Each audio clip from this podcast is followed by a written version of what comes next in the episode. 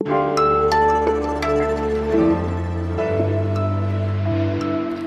Hitze liegt schwer über Deutschland an diesem Sonntag, dem 9. Juli. Schön, dass Sie aber trotzdem was jetzt hören. Mit mir, Erika Zinger. Herzlich willkommen.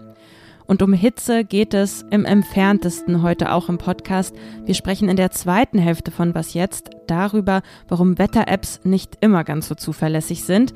Aber zuvor geht es erstmal um den Wagner-Chef Jewgeni Prigozhin. Ich habe meinen Kollegen Michael Thumann in Moskau gefragt, was es mit der mutmaßlichen Rückkehr von Prigozhin in Russland auf sich hat. Erstmal kommen jetzt die Nachrichten. Ich bin Christina Felschen. Guten Morgen. Nach gewalttätigen Ausschreitungen auf dem sogenannten Eritrea-Festival in Gießen hat Hessens Innenminister die Einbestellung des Botschafters von Eritrea gefordert. Gegner der Veranstaltung hatten versucht, auf das Festivalgelände zu kommen. Nach Polizeiangaben warfen sie dabei Steine und Flaschen. 26 Polizisten wurden demnach verletzt. Etwa 100 Menschen wurden in Gewahrsam genommen.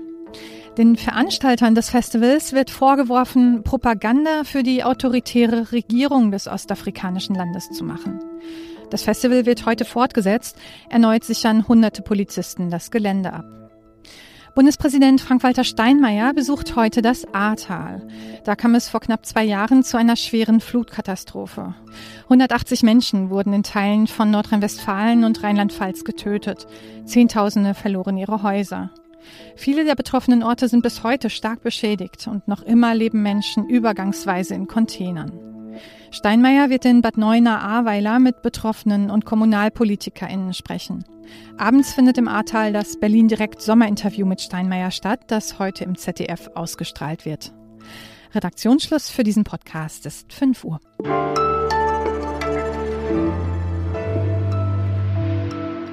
Die Aktion von Wagner-Chef Jewgeni Prigozhin, der Wagner-Aufstand, war so schnell und unerwartet vorbei, wie sie begonnen hatte. Die Meuterei hatte der Kreml mit einer Abmachung beendet. Prigozhin sollte ins Exil nach Belarus gehen. Der belarussische Machthaber Lukaschenko hat vermittelt. Aber nun wurden Bilder einer angeblichen Hausdurchsuchung veröffentlicht und Prigozhin soll sich außerdem wieder in Russland befinden. Ob er tatsächlich wieder dort ist, das können wir natürlich nicht wissen, aber einschätzen lassen sich die Signale und das kann am besten Michael Thumann, der außenpolitische Korrespondent der Zeit. Hi Michael. Hallo Erika. Prigozhins Rückkehr nach Russland, was könnte die bedeuten?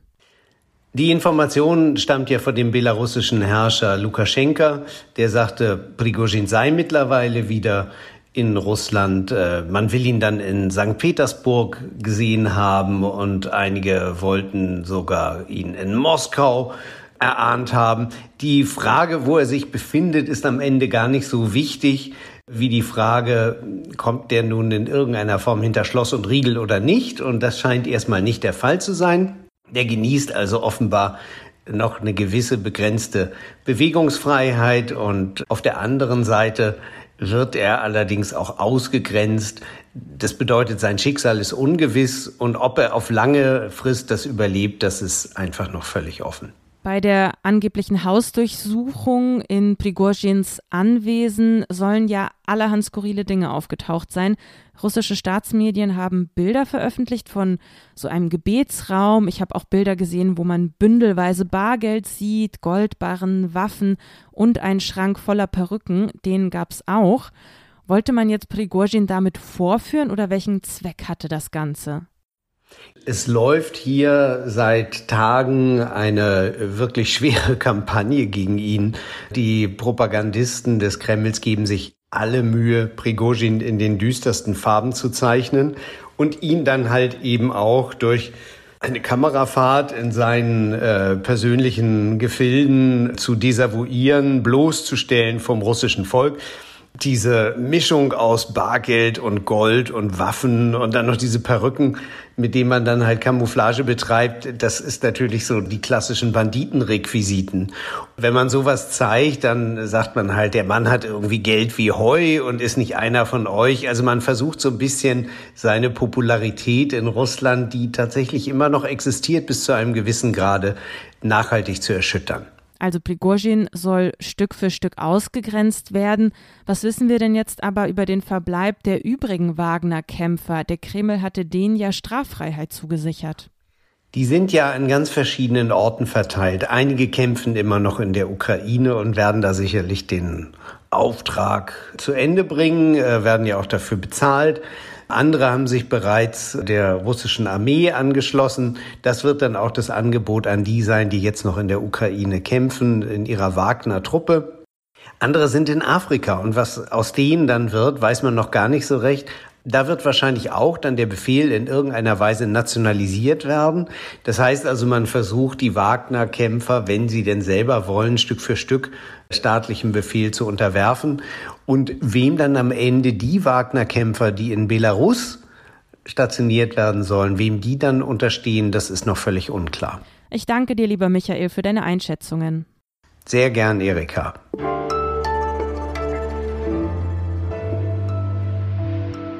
Alles außer Putzen. Vielleicht brauchen Sie ja noch einen Tipp für die Sommerferien, wenn Sie noch nicht wissen, wo Sie hinfahren sollen und Campingfan sind. Ein Tipp jedenfalls, den ich Ihnen nicht geben kann, aber dafür eine treue Hörerin. Moin, mein Name ist Mandy Jochmann und wenn ihr mal Lust habt auf ein Wochenende an der Ostsee, dann empfehle ich euch die schönste Hansestadt, das ist nämlich Rostock.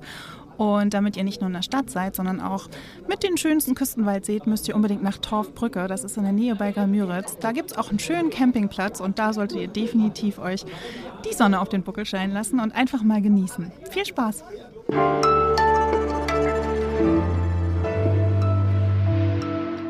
Ich habe heute am Sonntag meinen einzigen freien Tag in dieser Woche und deshalb schaue ich seit Tagen schon aufgeregt in meine Wetter-App. Wird das Wetter wirklich gut? Kann ich an den See gehen?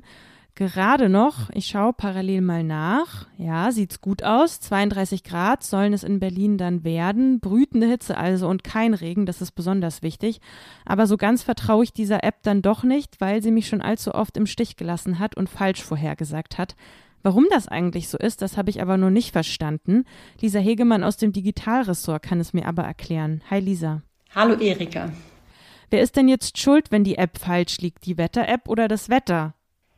Ich würde sagen beide. Denn das Wetter ist manchmal ganz schön launig. Und Wetter-Apps, je nach Wetter-App, sind allerdings auch nicht immer so genau. Deswegen würde ich sagen, beide sind ein bisschen schuld. Die Wettervorhersage in der Tagesschau, die gucke ich nämlich besonders gerne und die in meiner App, die ich nutze, die müssen ja nicht übereinstimmen. Also das Wetter, das Sie aber beschreiben sollen, ist dasselbe. So stelle ich mir das jedenfalls vor. Wie kann es jetzt sein, dass es da zu Unterschieden kommt? Im Prinzip liegt das daran, dass Meteorologinnen und Meteorologen mit unterschiedlichen Daten und unterschiedlichen Wettermodellen rechnen. Dazu muss man wissen, für die Wettervorhersage werden global die Daten einheitlich gesammelt, um, so nennen das die Meteorologinnen, den Anfangszustand der Atmosphäre darzustellen, also wie das Wetter jetzt gerade auf dem Globus ist. Denn wie man sich vorstellen kann, auch wenn in Australien irgendwie das Wetter eine bestimmte weiß ich nicht, wenn es da regnet, hat das auch Einfluss bei uns. Es hängt einfach zusammen.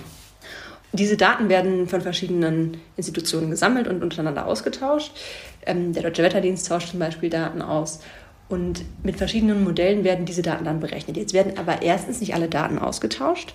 Das liegt schlicht daran, dass wenn man das machen würde, das so viel Zeit fressen würde, bis ein Computer das berechnet hätte, dass der nächste Tag schon vorbei wäre. Und das zweite ist, dass eben verschiedene, mit verschiedenen Modellen gerechnet wird. Also es gibt das GFS-Modell aus den USA oder das ICON-Modell vom Deutschen Wetterdienst und die rechnen auch noch mal ein bisschen unterschiedlich mit diesen Daten. Deswegen kommt es dann eben auch zu unterschiedlichen Vorhersagen. Mhm. Aber was würdest du mir denn jetzt raten, wenn ich zum See fahren will und mir relativ sicher sein will, ob es regnen wird oder ob ich abends noch eine Jacke einpacken soll? Wie soll ich dann vorgehen? Es gibt tatsächlich den Regenradar. Der ist relativ genau, weil er nur so zwei Stunden in die Zukunft extrapoliert. Das ist auch so ein Wort im Meteorologensprech, heißt im Prinzip, der rechnet den Zustand jetzt in die Zukunft. Und der ist relativ genau, allerdings auch nur so für eine Viertel bis halbe Stunde. Also es kommt darauf an, wie lange du am See sein möchtest. Und wenn du ganz sicher gehen willst, ja, dann würde ich sagen, lieber die Jacke einpacken. Für alle Fälle. Okay, dann packe ich sie auf jeden Fall für heute ein. Danke dir, Lisa. Gerne. Und danke auch fürs Zuhören, liebe Hörerinnen und Hörer. Ich wünsche Ihnen, dass Sie Ihre Wetter-App nicht im Stich lässt. Wenn Sie uns erreichen möchten, das Was Jetzt-Team, dann können Sie das unter wasjetzt.zeit.de. Schönen Sonntag wünscht Ihnen Erika Zinger. Tschüss und machen Sie es gut.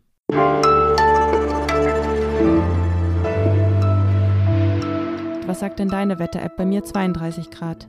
Bei mir auch, aber für Montag sagt sie 40% Regenwahrscheinlichkeit.